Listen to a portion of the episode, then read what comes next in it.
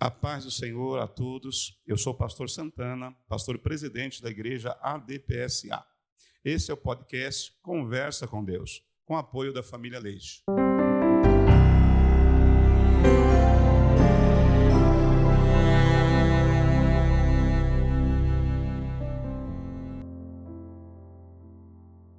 Olá a todos, meu nome é Nicolas e esse é o podcast Conversa com Deus. Hoje nós teremos um episódio diferente para vocês. Lembrando que toda terceira semana de cada mês, o nosso episódio será de entrevista, sempre com um convidado muito especial. E hoje a nossa convidada é a irmã Ademária Seixas, mais conhecida como Irmã Mara. Boa noite, Espírito Santo. Muito bem-vindo ao nosso podcast Conversa com Deus. Olá a todos. Bom dia, Espírito Santo, né? E boa noite também. A gente está diante assim de um momento muito especial e ele está presente. Nós vamos falar sobre educação no Brasil, sobre educar a, as crianças, os jovens, quem quer que precise de educação. Eu gostaria de fazer as primeiras perguntas.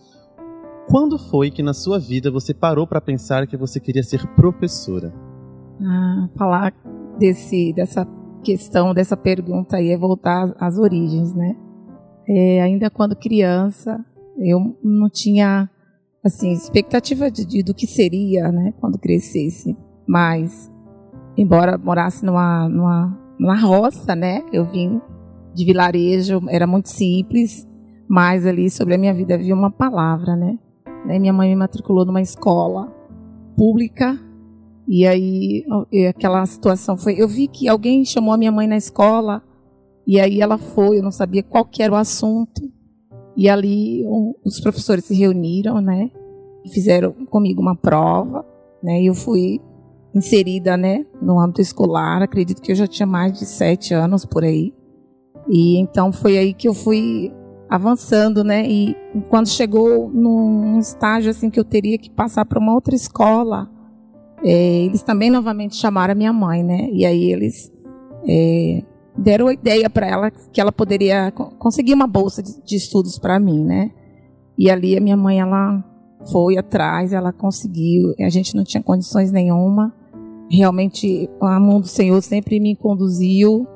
Para mim foi muito é, gracioso, né? Eu sentia a mão dele. Eu ainda não conhecia ele, né? Foi então que eu concluí os estudos, mas tinha um curso, né? A escola oferecia dois cursos um de magistério e um outro de contabilidade, né?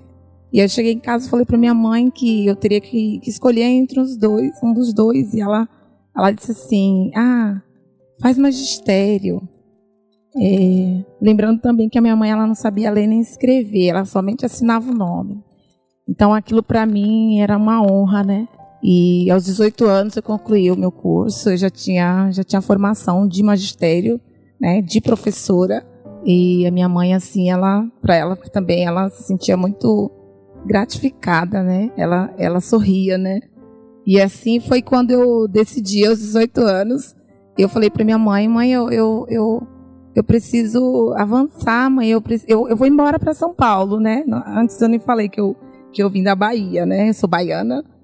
E aí eu vim embora para São Paulo e aí o Senhor foi me guiando e passou então alguns anos eu eu tinha assim um sonho dentro de mim que ele tinha colocado dentro de mim, né? E quando dentro de alguém tem um, um sonho, uma palavra, ainda que ela esteja adormecida, né? O Senhor ele fez aquela aquela palavra viver dentro de mim, crescer, né? E aí foi quando eu decidi sair do comércio, né? Já tinha ali eu conheci Jesus através de outros colegas. E aí eu coloquei assim um propósito que eu iria fazer uma, uma faculdade, né? E eu decidi também validar, né? E fui fazer um curso de pedagogia, porque eu já tinha uma, uma, uma experiência, né? Com a sala de aula, que é um curso muito gratificante. O magistério, para mim, foi muito rico, né? E até hoje eu venho, assim, conduzida, né? Como um lápis, conduzida por uma mão, né?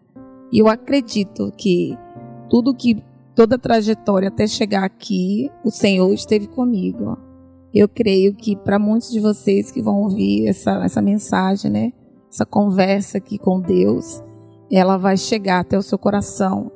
E eu acredito que no coração de cada um de nós, cada um de vocês tem um sonho que precisa ser, ser é, regado, né? Que você precisa é, voltar a sonhar.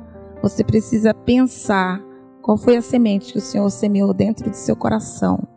E eu creio, em nome do Senhor Jesus Cristo, que tudo que o Senhor ele planta, ele rega, ele faz crescer. Que linda história. Isso me faz lembrar muito a história dos meus pais. Eles são mineiros, eu nasci em São Paulo. E quando eles eram pequenos, era, eu acho que toda criança de interior, ele tem essa história de ir para a escola na estrada de terra, pegando sol, caminhando por horas. Sim.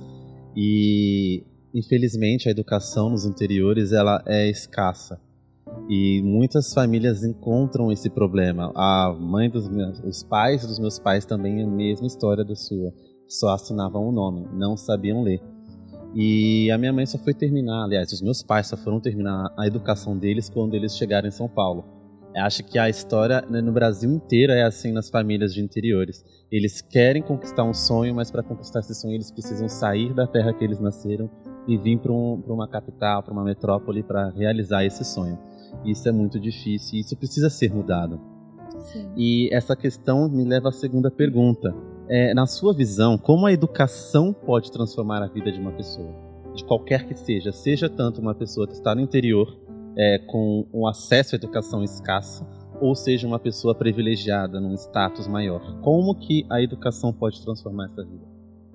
Ah, pertinente, né? Você falou aí dos pais que buscam, né, que vêm do interior para cá, né? Isso traz essa questão de mudar da educação, mudar, né, de uma visão, de uma outra ótica, né?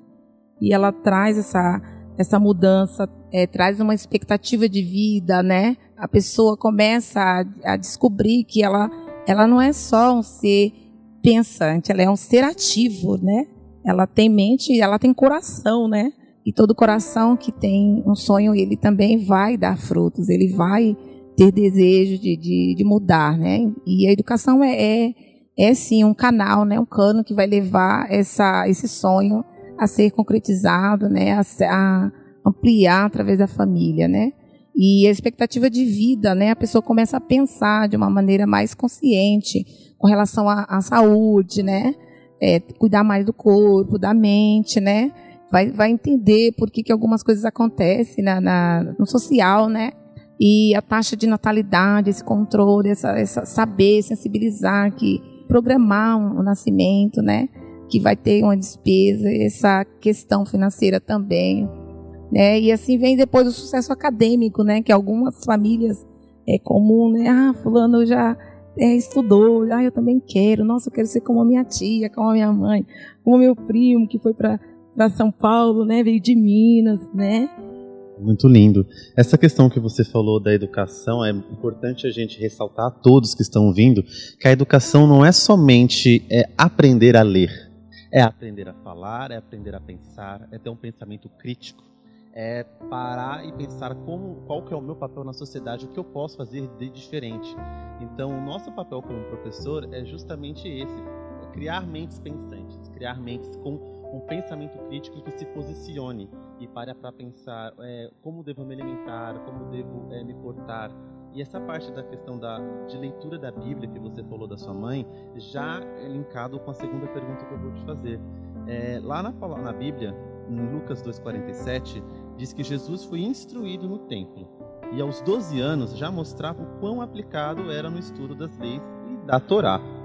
E eu gostaria de saber de você é, como que os pais nos dias de hoje eles podem incentivar os seus filhos a estudar a palavra de Deus para criar o hábito de ler a palavra de Deus, porque nós sabemos que ó, no século 21 estamos no 2021 com muita tecnologia. É celular, é tablet, é iPad, é internet, é muito conteúdo.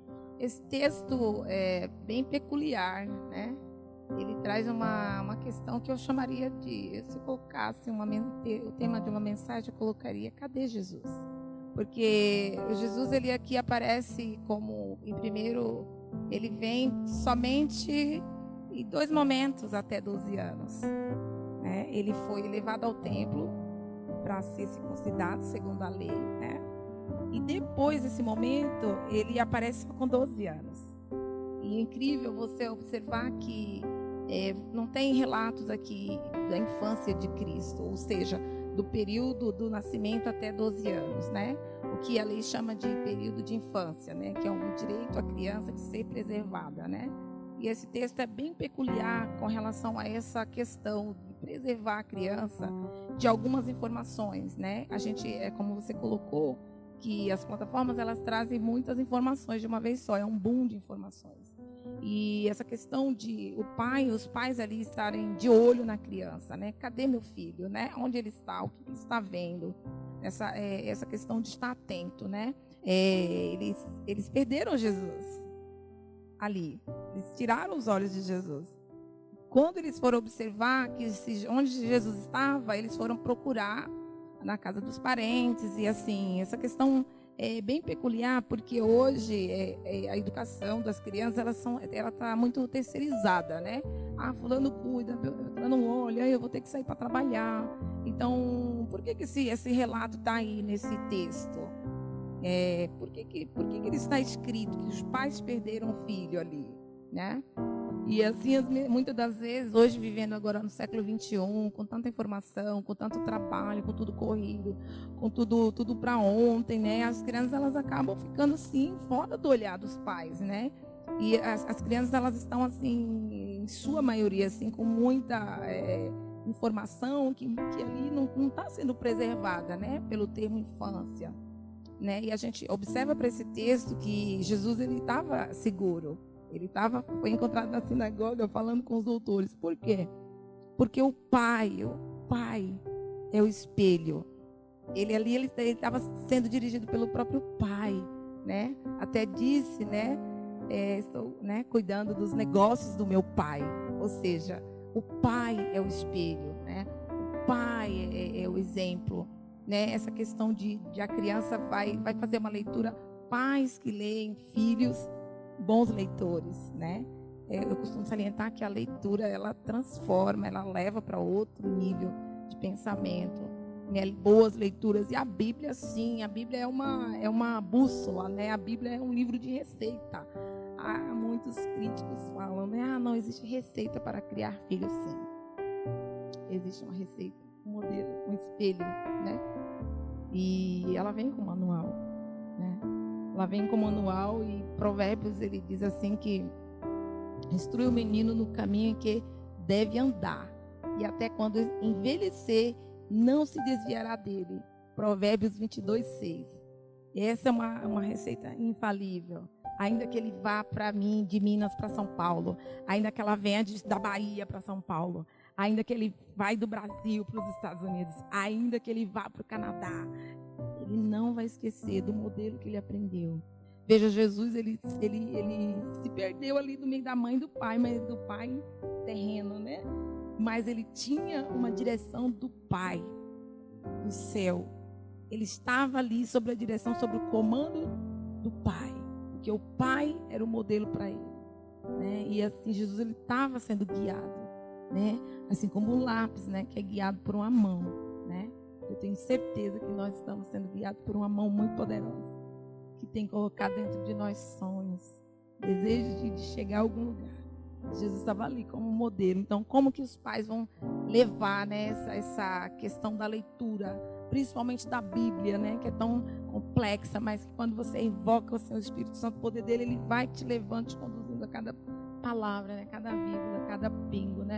E então, como que pode estar você, pai, você, mãe, você, educadora, lê, leia para o seu filho, leia. Filhos que observam, você é modelo para ele. Você é um livro que o seu filho está lendo. O filho é o reflexo, é o espelho, né? A imagem que reflete é do pai. Amém? Amém, Namara. Para finalizar essa entrevista, eu vou vir com a terceira pergunta. E a gente precisa trazer toda essa questão da educação, dessa discussão que estamos tendo agora, para o cenário atual, mundial.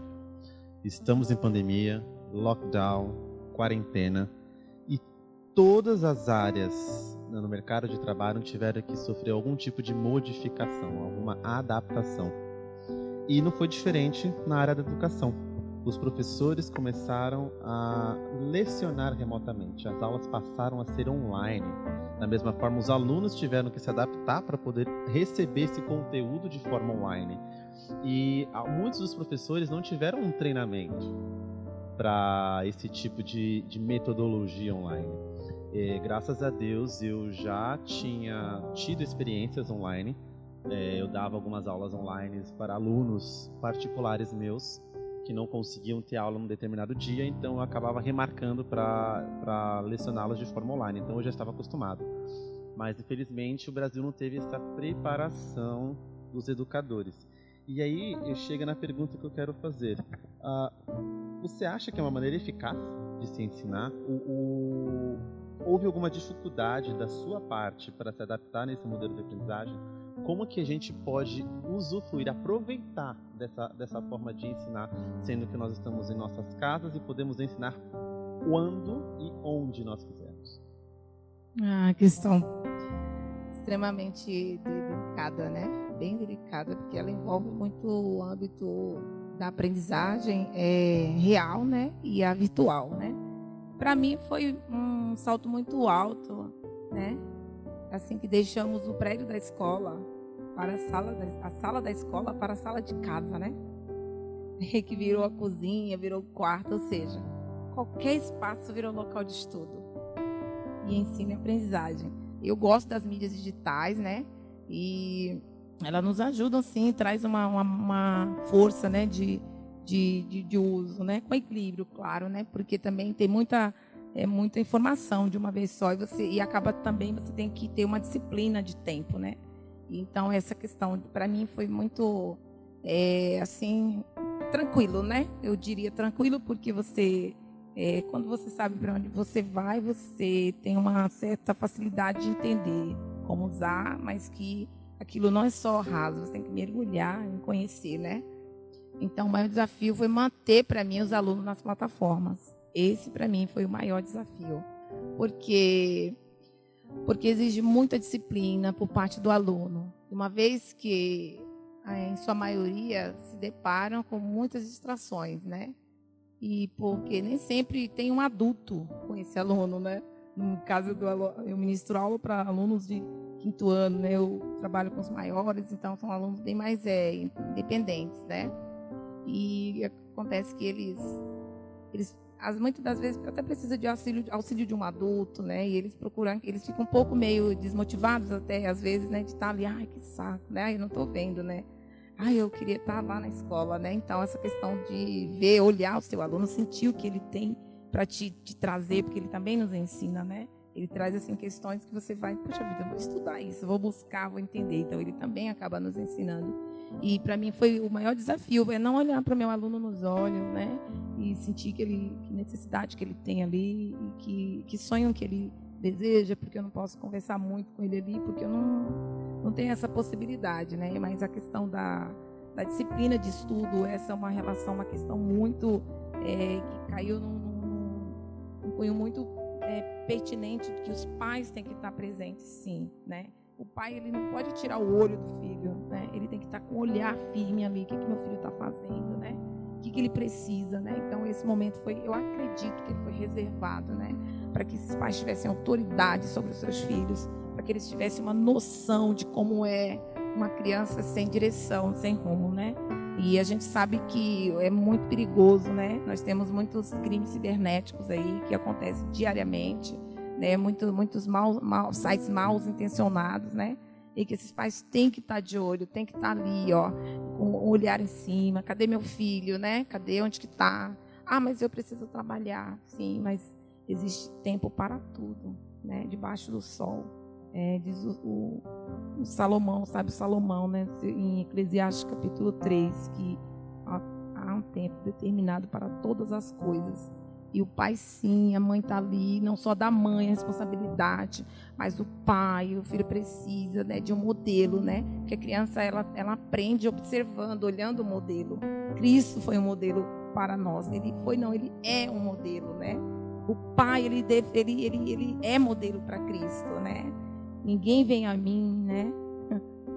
Ninguém vem ao Pai se não for através de mim. Por quê? Porque ele é modelo, né? De, de, pai, do Pai, né? Quem vê a mim vê o Pai, né? Então, quem vê o filho vê o Pai. Quem vê a filha vê a mãe. Né? Até os jeitos, três jeitos. E nós temos que observar isso. pai, mãe, você é modelo para o seu filho. Você é o espelho. Você vai refletir o brilho de um pai e de uma mãe. Amém? Amém. É, irmã Lara, eu gostaria de pedir para você deixar alguma passagem da Bíblia que pudesse servir de inspiração, não só para os educadores do Brasil, mas também para os pais e para as mães, pois eles também são, eles são os primeiros educadores dos nossos alunos. Primeiro, a educação vem de casa, o ensino vem de casa e depois é passado para gente dentro das escolas, para nós educarmos, formarmos opiniões. Então, deixe uma passagem para todos os pais que estiverem ouvindo, para os educadores que estiverem ouvindo e finaliza com uma oração, por favor. Amém. Eu trago nessa manhã uma palavra do Senhor. Ele colocou em meu coração nesta manhã. Se encontra no livro de Ezequiel, seu capítulo 18, né? Nós temos aí o modelo de um exemplo também, né? De Ezequiel, o pai era sacerdote. O sonho dele era ser sacerdote, né? Incrível, porque ainda que ele foi, foi levado, né, cativo, né? Ele ali tinha um sonho no coração, né? Mesmo morando naquela terra distante, que era a Babilônia, ele o sonho ainda era latente no coração dele, né? E, e o sonho de, dele foi, foi concretizado, né? Então eu trago aqui uma palavra nessa manhã é, está no livro Ezequiel, capítulo 18, tem um título é, bem pertinente, né? A responsabilidade é pessoal. Incrível, né? Uau! E veio a minha palavra do Senhor dizendo: Que tendes vós? Vós que dizeis essa parábola acerca da terra de Israel, dizendo: Os pais comeram uvas verdes e os dentes dos filhos se embotaram? Vivo eu, diz o Senhor Jeová, que nunca mais direis este provérbio em Israel. Eis que todas as almas são minhas, como a alma do pai, também a alma do filho é minha. A alma que percai, essa morrerá. Ou seja, do Senhor é o pai, do Senhor é o filho. Né? E que provérbio é esse que fala tal pai, tal filho, que o filho vai pagar? Não, você, pai, você é responsável pelo seu filho. Você, filho, você é responsável, tem responsabilidade. Né? E aos professores essa responsabilidade de, de trazer a letra para a criança. Né? E o Espírito ele vai vivificar essa letra e ela vai virar uma palavra é, rema que vai fazer um efeito, vai surtir um efeito, né? Que essa responsabilidade de cada um de nós educadores de trazer é, sobre uma criança, sobre um adulto, sobre um adolescente, a responsabilidade para que ele um dia seja responsável por si também, né? E que é assim como os pais vão carregar a sua responsabilidade, os filhos também, né? Cada um traz o seu compromisso, sua responsabilidade. Como nós vamos levar, vamos levar a palavra, ainda que seja ensinar a leitura, né? Que essa leitura seja uma leitura que ela venha ter um, um conteúdo que vá ser relevante para aquela vida, né? ele vai entender que, que cada leitura tem que ter um sentido, né? Que a leitura da palavra, ela traz em si um peso de responsabilidade, porque nós vamos levar essa responsabilidade para essa criança, esse adolescente, né? Cada um traz em si, né, um compromisso. Nós tenhamos cada um, em cada um de nós um compromisso, né? De ter, de trazer, de falar, né? Do graças a Deus que nos amparou, né? Nos disse é, lá em Daniel que o conhecimento ele iria se multiplicar, né?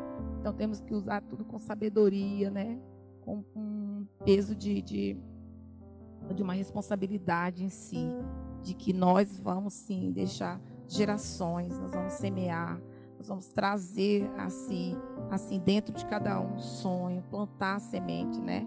Desbravar, né? Limpar, nós vamos é desentulhar poços, nós vamos colocar qualquer leitura na mente dessa criança nós vamos desentulhar os poços, colocar semente, semear a palavra, ir por todo mundo, todo lugar, pregar o evangelho, né? Porque quando esse evangelho for é, levado a toda criatura, ele vem, né? Cristo vem. Amém. É, e nesse momento, eu, em nome do Senhor Jesus, eu quero agradecer ao Senhor por essa oportunidade.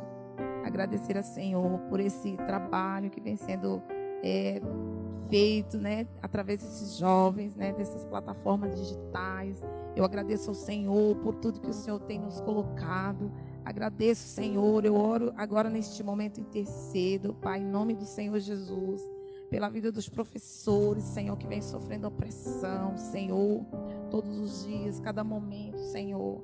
Ah, Pai amado, Pai querido, eu te peço em nome do Senhor Jesus, visita cada um deles neste momento, Senhor Jesus. Pois nós sabemos, Senhor, que os dias são difíceis, mas o Senhor reservou para nós um tempo. Que nós saibamos usar esse tempo, Senhor, com qualidade, Senhor. Ah, Pai amado, Pai querido, sobre esse estado de São Paulo, meu Senhor. Ah, Senhor, eu declaro, Senhor, que haja equilíbrio, Senhor, que nós venhamos a agir com coerência, Senhor, que venhamos mergulhar, Senhor, na tua palavra, Santo Espírito da verdade. Nos revela, querido nosso Pai. Ah, Senhor, intercedo sim, Senhor, pela vida dos nossos jovens. Senhor, ah, meu Pai, como a oração te chama de Senhor. Como a tua oração, Senhor, lá em Deuteronômio capítulo 6, versículo 4, Senhor. Nós temos, Senhor, que ensinar, Senhor, essas crianças elas venham, Senhor, ter, Senhor, no meio da, da, tua mente, de cada mente, que cada mente ela venha a ser trabalhada, Senhor, mediante a tua palavra. Ah, Pai amado, Pai querido, vem cuidando das nossas crianças, protege, Senhor. Guarda as nossas vidas, Senhor. Eu declaro um tempo novo, Senhor.